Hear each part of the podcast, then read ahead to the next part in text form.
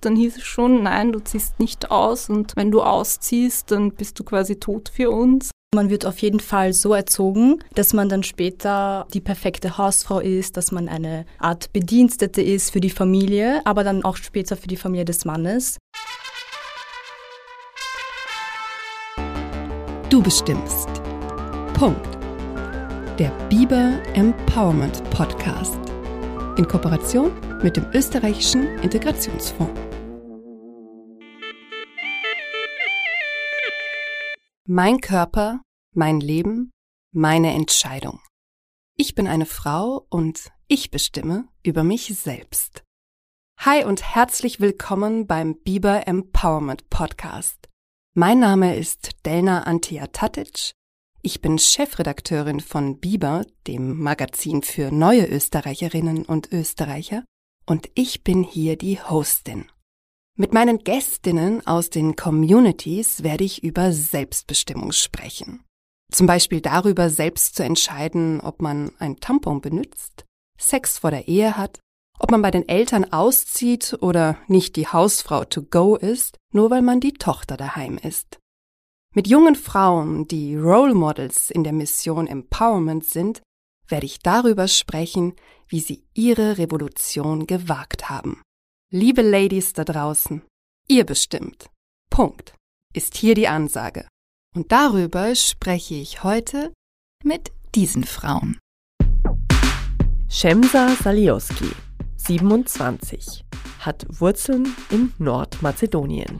Ihre Familie zählt dort zur albanischen Minderheit. Shemsa ist in Wien aufgewachsen macht aktuell ihren zweiten Master in internationale Entwicklungen und beschäftigt sich als freie Journalistin mit Geschlechterrollen und veralteten Traditionen.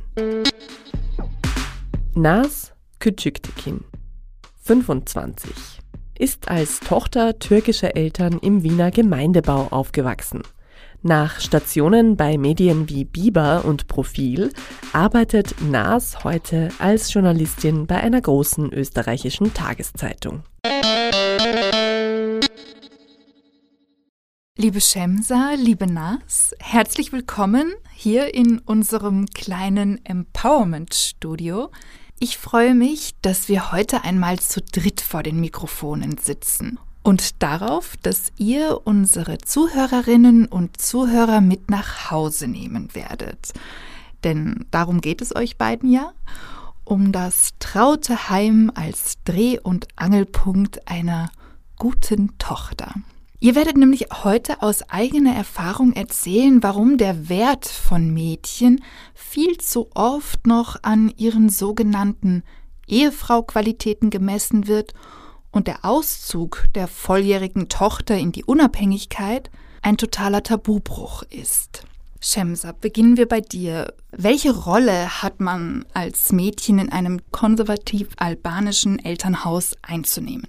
Mm, also man wird auf jeden Fall so erzogen, dass man dann später ähm, die perfekte Hausfrau ist, dass man eine Art Bedienstete ist für die Familie, aber dann auch später für die Familie des Mannes. Also wichtig ist, dass man eben gut kochen kann, dass man, weiß nicht, dass man den Haushalt schmeißen kann. Darauf wird extrem viel Wert gelegt und im Vergleich dazu ist das dann bei den Jungs überhaupt nicht der Fall. Also ich habe noch nie in meinen 27 Jahren erlebt, dass ein Cousin von mir Kaffee für mich kocht. Und über diese Ungleichheit hast du ja auch, weil du bist neben deinem Masterstudiengang auch freie Journalistin, da hast du einen Artikel veröffentlicht bei ja. Biber und den hast du die kleinen Hausfrauen genannt. Genau. Du hast da auch so ein lustiges Wort benutzt, nämlich das Trainingslager für gefügige Bedienstete Haus- und Ehefrauen. Genau. Ab wann geht dieses Trainingslager denn überhaupt los? Leider ziemlich jung. So wenn ich daran denke, dann war das auf jeden Fall bei allen schon so mit zehn Jahren, dass sie dann in die Küche geholt wurden. Aber vor allem, wenn Besuch da war und dass den jungen Mädchen dann gesagt wurde, ja, äh, du musst jetzt zusehen, wie wir Kaffee kochen, damit du das später auch kannst, beziehungsweise, was heißt später? Ich, ich habe wirklich Cousinen, die schon mit zehn Jahren Kaffee für ihre Tanten oder wer auch immer im Wohnzimmer saß, gekocht haben, die zusehen mussten, wie man Burek macht, wie man Baklava zubereitet, anstatt eben Hausaufgaben zu machen, was nur andere Zehnjährige also gemacht haben. Also es ging auf Kosten von Natürlich, etwas. natürlich. Oder eben äh, anstatt sich mit Freunden zu treffen. Also das habe ich auch vor ein paar Jahren bei einer Studienkollegin gesehen. Also das heißt, das ist jetzt nicht nur in der Kindheit so, sondern das geht weiter bis ins Erwachsenenalter, dass sie am nächsten Tag eine Prüfung hatte und sie durfte aber sie durfte nicht lernen mit ich weiß nicht, wie alt sie da war, vielleicht 23 oder 22. Sie musste im Wohnzimmer bleiben mit den Gästen, anstatt für die Prüfung am nächsten Tag zu lernen. Und das hat sie mir erzählt. Dann hat, sie hat sich auch bei mir ausgeheult und ich habe dann eben vorgeschlagen, dass sie zu mir kommt, um zu lernen. Und sie meinte, ich darf nicht. Was sollen die Verwandten sagen, wenn ich einfach gehe? Also der Druck ist sehr, sehr groß ja, ja, klar. und geht auch über die klassisch patriarchalen Strukturen hinaus. Weil ähm, ich würde jetzt mal sagen, auch in sehr vielen österreichisch-autochthonen Haushalten werden noch die Mädchen so erzogen, dass Haushalt Frauensache ist und ähm, ja, Männer keinen Kuchen für den Sonntagsbesuch backen. Aber so wie du es erzählst, geht es eben noch einen Schritt weiter. Also, dass für diese häuslichen Verpflichtungen andere Dinge der Mädchen wie eben Schule und Uni auf der Strecke bleiben. War das bei dir daheim auch so? Gott sei Dank nicht. Ähm, meine Mutter wurde so erzogen, ähm, hat sich aber dann selber geschworen, dass sie das bei ihrer Tochter anders macht. Und ich glaube, das war mein Glück. Also meine Mutter ist auch hier aufgewachsen ihre Eltern damals eben klassische Gastarbeiter, kannten es auch nicht anders, haben meine, also haben meine Mutter und ihre Schwester so erzogen. Und wie gesagt, meine Mutter hat sich geschworen, dass sie das bei mir nicht so macht. Und ich hatte echt, also ich kann mich nicht erinnern, dass mich meine Mutter so at some point in my life in die Küche gerufen hat und gesagt hat, so, du musst jetzt mit mir Kaffee kochen oder du musst jetzt mit mir die Gäste bedienen. Also das kannte ich wirklich gar nicht. Das heißt, du hast es beobachtet ich es in deinem Umfeld genau. und äh, aber eben auch durch Tanten, also mhm. selbst erfahren. Natürlich, wenn ich ähm, eine Tante besucht habe oder eben Cousinen von mir, äh, haben mich die Tanten dann schon auch mit in die Küche gerufen. Also wenn, ich muss sagen, bei Balkanfamilie ist das echt damals sehr normal gewesen, dass ständig Besuch da war, wirklich ständig. Bei uns zu Hause auch irgendwie nicht. Ich weiß nicht, ich hatte so einen Safe Space growing up. Aber bei Tanten ähm, habe ich das wirklich mitbekommen, dass dann zum Beispiel, keine Ahnung, jemand angerufen hat, gut, äh, die Gäste kommen, wir müssen sauber machen. Und ich habe mich, ohne jetzt irgendwie zu cool zu klingen, ich habe mich geweigert. Ich habe gesagt, was, ich bin, ich bin ein Kind, wieso sollte ich sauber machen? Was wollt ihr eigentlich von mir? Kurz geflüstert. Shemsa. Was ist dir lieber? Staubsaugen oder backen? Keins von beidem. Lebst du allein oder daheim? Daheim. Als Arbeiterkind, was kannst du, was andere nicht können? Adapting. Was ist der Kanun? Das albanische Gewohnheitsrecht. Es ist ein mündlich tradiertes Gesetz, wo geklärt wird, wie das Familienleben aussieht. Wie du schon sagst, es geht ja nicht nur sozusagen darum, dass der Boden blitzeblank ist, sondern dass aus den Mädchen die perfekten Ehefrauen genau. werden. Für später dann eben. Und das eben auch auf Kosten von ihrer Bildung. Und da scheint es dann eben, so wie du es beobachtet hast, nicht so viel wert dann zu sein, dass sie dann eben eine gute Note haben oder später vielleicht dann mal einen guten Job, sondern das Wichtigste ist, dass sie sozusagen die klassischen Hausfrauenrollen genau, genau. erfüllen und einfach ihren Wert steigern. Genau, auf dem Heiratsmarkt, so um, um das jetzt mal ganz hart zu sagen. Und ist es dann tatsächlich, also zum Beispiel auch bei deiner Bekannten so, dass dann darauf geachtet wird auf dem Heiratsmarkt? Kann die das? Mhm. Bist du sozusagen auf dem Heiratsmarkt jetzt eine also schlechte was, Partie? Also was ich ähm, mitbekommen habe, vor allem eben in ihrer Familie, mhm. dass sie, wenn sie Besuch hatten, und sie hat das ja auch mitgemacht, dieses ich machte jetzt Kaffeespielchen, äh, dass sie dann eben die Gäste gesagt haben, ah, du wirst so eine gute Frau. Ich habe einen Neffen für dich und ich frage mal nach, wenn du interessiert wärst. Also das geht dann auch weiter. Also es geht dann, dann auch um Verkupplung. Wenn sie sehen, okay, gut, sie wäre eine gute Hausfrau, eine gute Ehefrau, eine gute Mutter, also wenn man dann noch so weit gehen möchte, wird man dann weiter empfohlen oder starten dann eben diese Verkupplungsversuche. Und Nas, Kennst du das aus deinem Elternhaus auch so, dass da so eine klare Rollenverteilung gelebt wurde? Ich meine, du, hast ja auch einen Bruder. Wusste der zum Beispiel, wo der Staubsauger ist oder wusste das nur du? Ja, ich glaube, ich hatte auch ein bisschen Glück, was meine Eltern angeht, ähm, weil es bei uns nie so die strikte Trennung gab. Mein Bruder darf das und ich darf das oder ich habe das zu tun. Und mein Bruder das zu tun. Also da waren meine Eltern schon sehr modern, sage ich mal. Das, das gab es bei uns nicht. Also mein Bruder hat genau so Hausarbeiten gemacht wie ich, beziehungsweise haben wir beide sehr wenig im Haushalt gemacht. Also wir mussten beide uns da nicht wirklich großartig beteiligen, außer das Müll rausbringen oder vielleicht mal Staub sagen.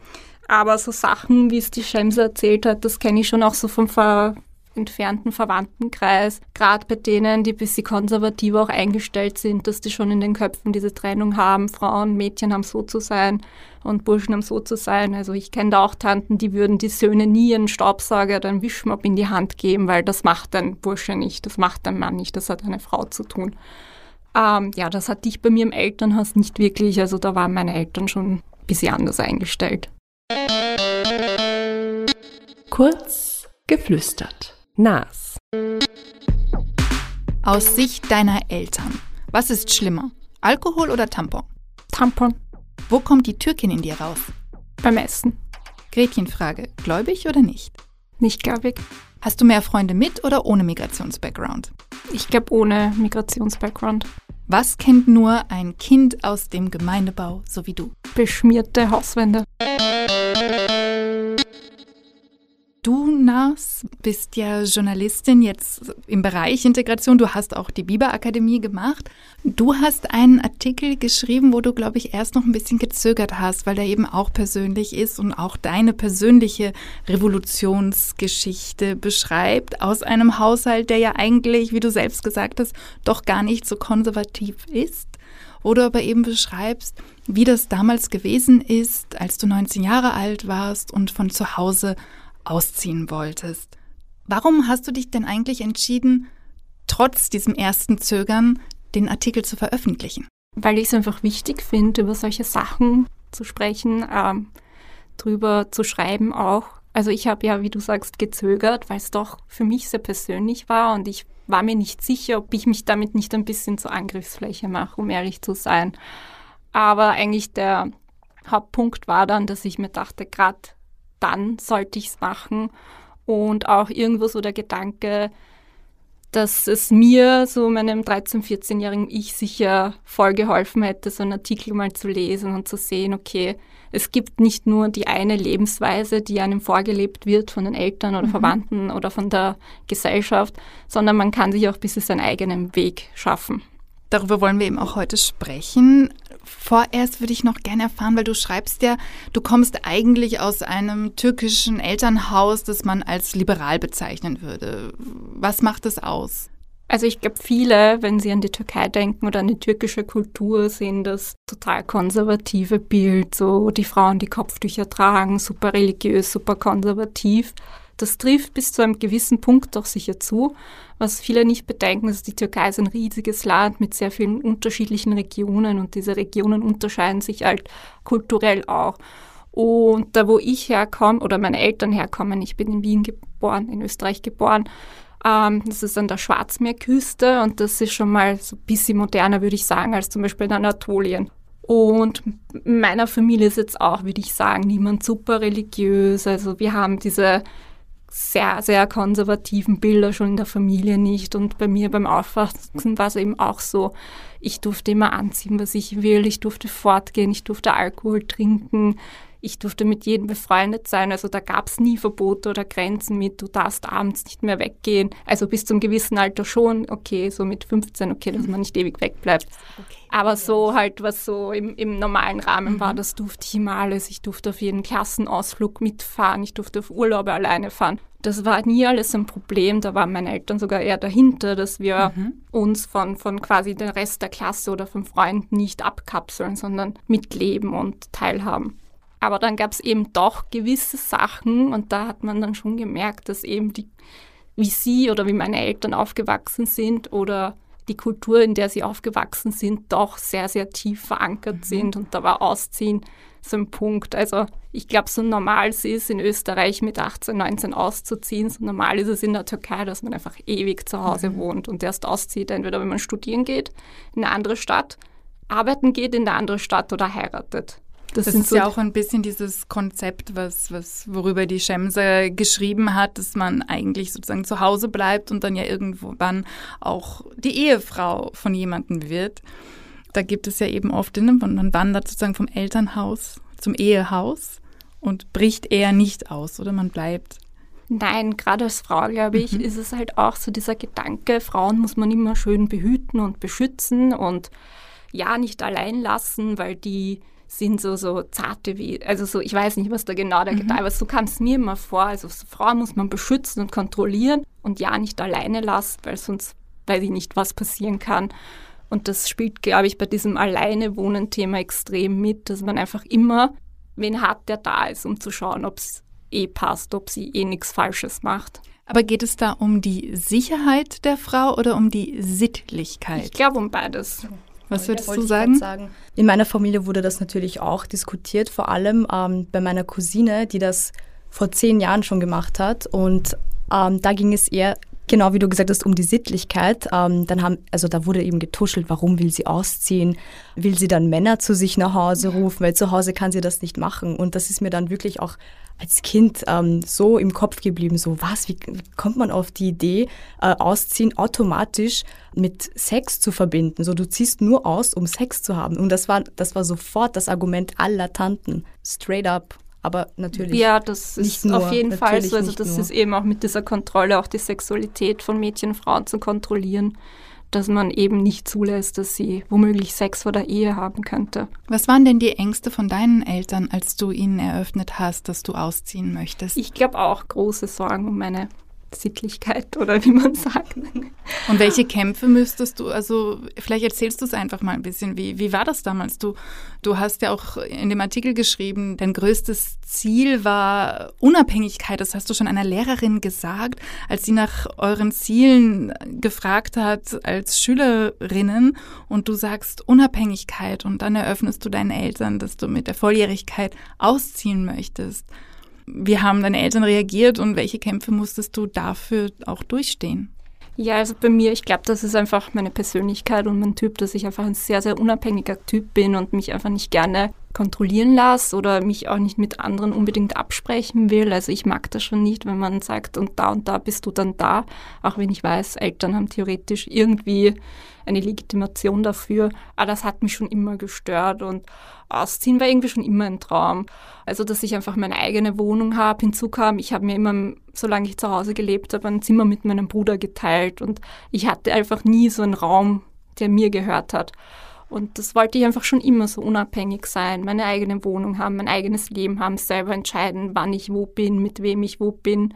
Und ich wusste einfach, ab einem gewissen Grad kann ich das zu Hause nicht mehr. Ich werde dann gefragt, wo, wo ich hingehe, wenn ich woanders übernachten will, warum und mit wem und weshalb. Also das ist auch so ein Thema, was, was bei, kommt mir vor, bei, bei türkischen Eltern so ein Thema ist egal was ist, niemals woanders übernachten. Das ist mhm. voll das Tabu. Also das durfte ich auch nicht. Das war auch so ein Ding. Das, irgendwann war das nicht so gewollt.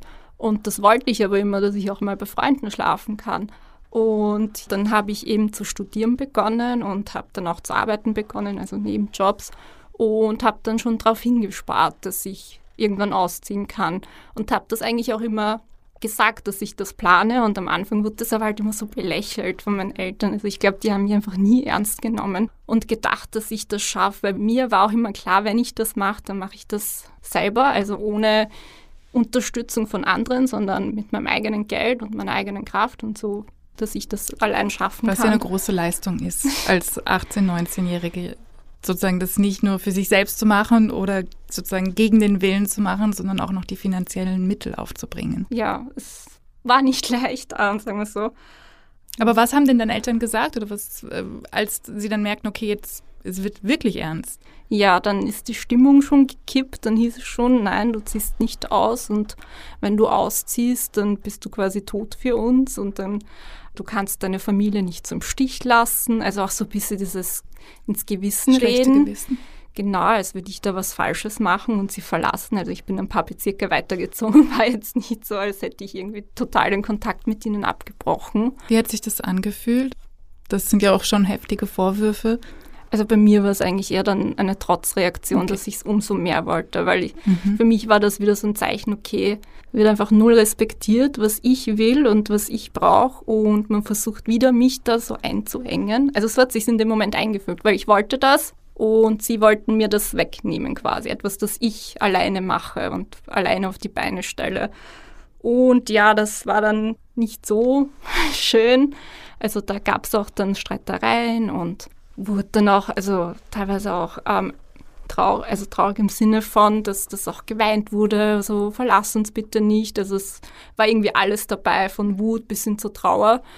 Aber für mich war das so klar, dass ich das trotzdem machen werde und dann habe ich es auch gemacht und ich glaube, so ab dem Punkt, wo sie gesehen haben, es nutzt eh nichts, es hat eh keinen Einfluss, was sie für eine Meinung davon haben, war es dann auch so, das ist im Grunde, glaube ich, einfach akzeptiert ist vielleicht übertrieben, aber sie haben es toleriert, weil sie eh nichts dagegen machen konnten und haben mir dann auch geholfen beim Umziehen. Also es war dann, okay, gut. Dann ist der Zusammenhalt doch größer, ja. als dass sie ihre ja. Werte durchgedrückt haben. Ja, ich glaube, sie haben so, sie haben dann einfach realisiert, dass sie mich sonst komplett verlieren. Da ist dann wieder ein bisschen die Stimmung in die positivere Richtung gegangen. Aber davor war schon eher schwierig. War das bei dir eigentlich auch jemals ein Thema? Schemser, das Ausziehen? Ja, also natürlich war das schon mal Thema, aber ich muss sagen, ähm, also ich hatte mein eigenes Zimmer, ich hatte ziemlich viel Space für mich. Meine Eltern waren auch nicht immer zu Hause, weil beide Vollzeit gearbeitet haben. Und ich muss sagen, ich habe mich nie eingeengt gefühlt. Und natürlich verstehe ich diesen Independence-Gedanken, of course. Aber bei mir war das dann eben auch so mit dem Studieren. Ich habe einen Master abgeschlossen, jetzt mache ich noch einen Master. Und ich sage da ganz ehrlich, es ist einfach way more comfortable, in Hotel Mama zu leben. Meine Eltern äh, haben diese Kontrollzwänge auch gar nicht. Also, dass sie mich anrufen und sagen, wo bist du, was machst du, komm nach Hause, du darfst da und da nicht übernachten. Also, ich bin echt sehr, sehr, sehr, sehr liberal erzogen worden. Was ich aber bei euch beiden auch interessant gefunden habe, was ich bei euch beiden rausgelesen habe und auch schon bei Gästinnen, die hier schon vor euch im Studio gesessen sind, rausgehört habe, dass oft dann so ein, etwas passiert bei den Eltern oder auch in dieser Beziehung Kind-Eltern nach der Revolution, sage ich mal, ja, oder gerade weil ihr vielleicht Sturköpfe seid und nicht mitmacht und nicht den Kaffee macht und nicht sozusagen nach, nach dem Willen der Tante tanzt oder dann doch einfach euer Ding durchgezogen habt, dass die Beziehung dann nochmal auf ein anderes Level mit den Eltern geht und da auch dann nochmal sozusagen auch vielleicht ein bisschen, dass die Eltern gerade besonders stolz sind oder auch einen anderen Respekt haben und sich vielleicht auch selbst entwickeln und empowern.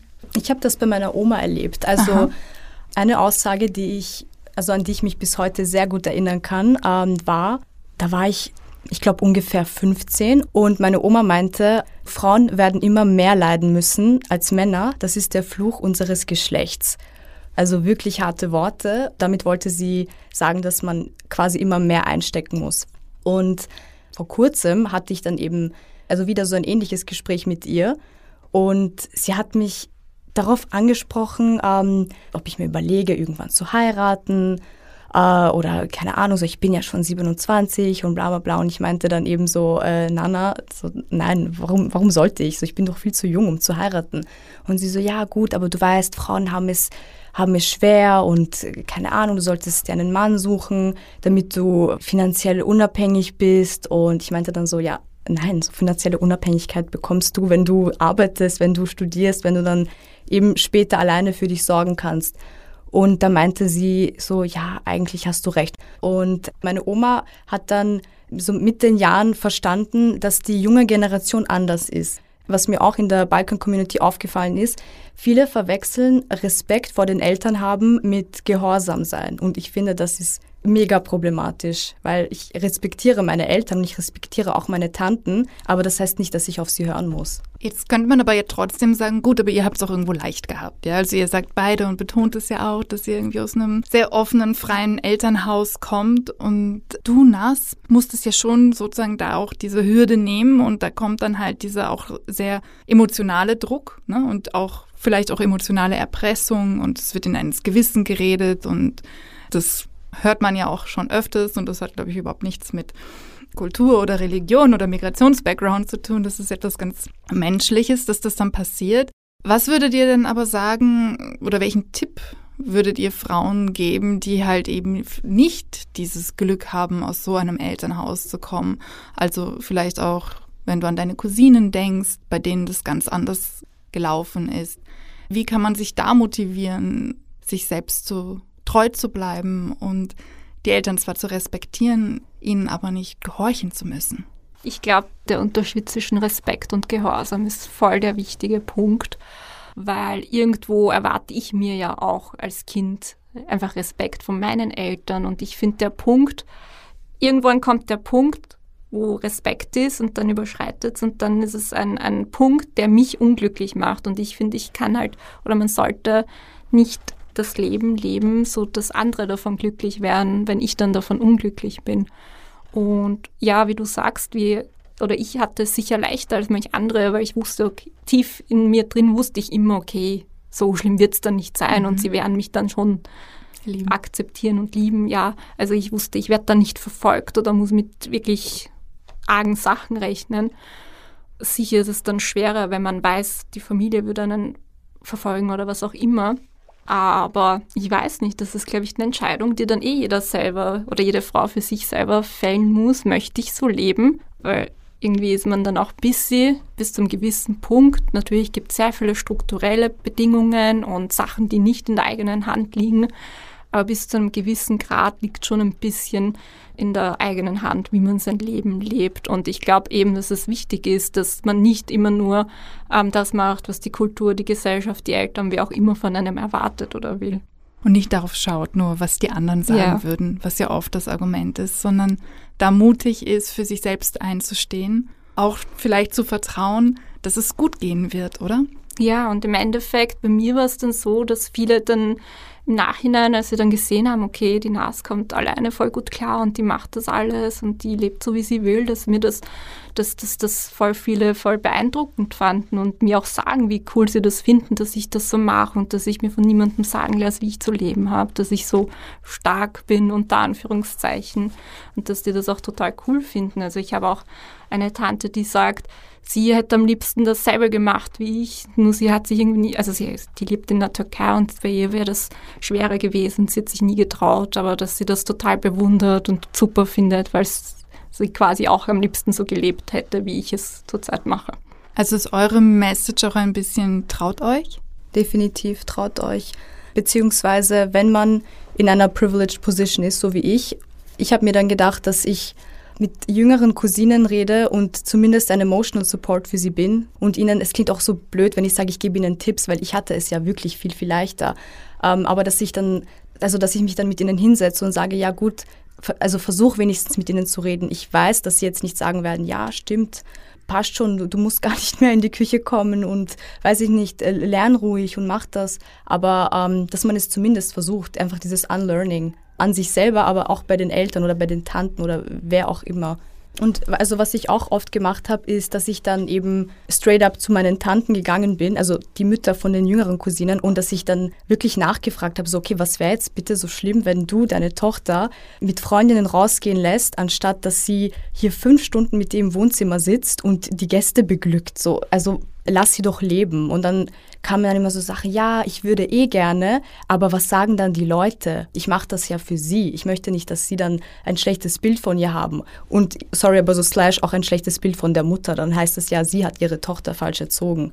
Viele verstehen es ja auch vielleicht bis zu einem gewissen Punkt, aber Familienehre oder was man über die Familie sagt, das steht dann immer drüber. Das ist das Problem. Ich finde das ja auch immer so witzig, dass irgendwie niemand so mit diesem System zufrieden ist und irgendwie bricht dann niemand aus. Sich nicht ja, so. deshalb finde ich es gerade auch wichtig, dass dann jemand ausbricht und dass das dann quasi so blöd klingt, irgendwie Vorbilder da sind für die jüngeren Generationen, die nachkommen, die sehen, ah, okay, die hat das auch gemacht und bei der hat es auch geklappt. Ja, weil es ja auch zeigt, es passiert vielleicht doch nicht das Ärgste, was man sich vorstellt. Ich meine, natürlich, manchmal leider halt dann doch auch, da hört man dann irgendwelche Schreckensnachrichten in, und liest sie in den Medien. Aber ganz oft geht es ja um diese kleinen Rebellionen, um diese kleinen Revolutionen, worüber wir ja auch hier sprechen wollen. Und ob es das ist, dass man einen Tampon benutzt oder dass man einfach auch von zu Hause ausziehen möchte oder dass man einfach nicht sozusagen, wie du sagst, nur dieses Trainingslager der gefügig Bediensteten ausübt und ständig auf,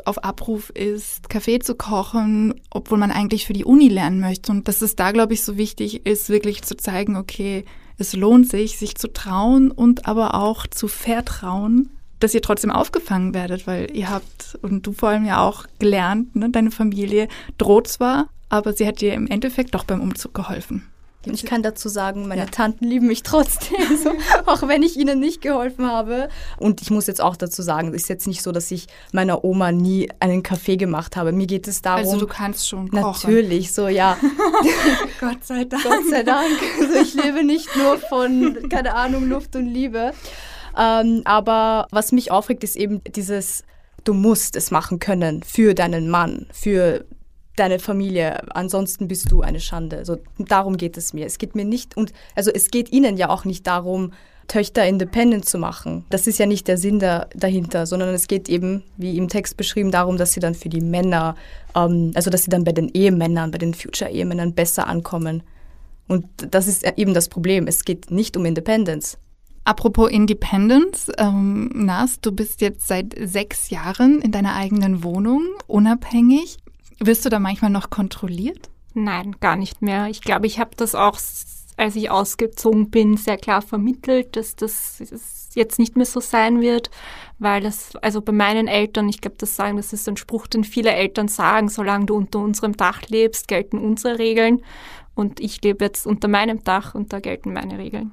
Ja, und ich würde sagen, mit dieser klaren Ansage machen wir jetzt hier einen Punkt. Liebe Nas, liebe Shemsa, Danke, dass ihr gekommen seid. Danke, dass ihr da wart. Liebe Hörerinnen und Hörer, danke, dass ihr zugehört habt. Das war der Biber Empowerment Podcast. Schaltet doch auch beim nächsten Mal wieder ein, abonniert unseren Channel, schreibt eine Bewertung auf Apple Podcast und das Wichtigste ist, teilt ihn mit anderen. Denn für die Selbstbestimmung von Frauen kann es nicht genug Gehör geben. Ich freue mich auf euch und sage, liebe Ladies, ihr bestimmt. Punkt. Eure Dana. Dieser Podcast entsteht in Kooperation mit dem österreichischen Integrationsfonds. Werbung. Die Stärkung und Förderung von Mädchen und Frauen mit Migrationshintergrund ist dem österreichischen Integrationsfonds ein besonderes Anliegen. Der ÖIF legt in seiner Arbeit einen Schwerpunkt darauf, dass Migrantinnen ihre Fähigkeiten und Potenziale erkennen und nutzen und dadurch selbstbestimmt am gesellschaftlichen Leben in Österreich teilhaben. In jedem Bundesland gibt es ein Integrationszentrum, in dem Frauen beraten werden. Themen sind Ausbildung und Beruf, Gesundheit, Sprache und Gewaltschutz. Zudem gibt es Integrationskurse, Seminare, Publikationen, Podiumsdiskussionen und Schulbesuche der Initiative Zusammen Österreich. Auch spezielle Förderaufrufe und Preisausschreibungen des ÖIF unterstützen Initiativen, die sich für Migrantinnen einsetzen. Damit möchte der ÖIF die Gleichberechtigung und Selbstbestimmung von Mädchen und jungen Frauen fördern. Alle Angebote des ÖIF für Frauen findet ihr unter www.integrationsfonds.at slash Frauen. Du bestimmst. Punkt. Dieser Podcast wurde präsentiert von Oh, wow.